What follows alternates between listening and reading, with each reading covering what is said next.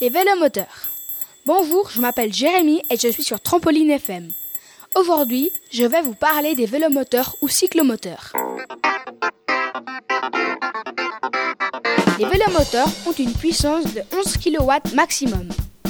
Mon vélomoteur de rêve est un Piaggio Ciao vert. Piaggio est une marque de vélomoteurs italienne comme Tomos, Puch, Silo, Sax. De nos jours, les vélomoteurs peuvent atteindre une vitesse de 30 km à l'heure homologuée. La puissance d'un vélomoteur est au maximum de 125 cm3. Le Piaggio Ciao a vu le jour en 1967 par Rinaldo Piaggio. Les vieux vélomoteurs ont deux vitesses manuelles et ceux de nos jours ont deux vitesses automatiques. Pour faire démarrer un vélomoteur, il faut soit le pousser et tourner la poignée, soit pédaler et tourner la poignée.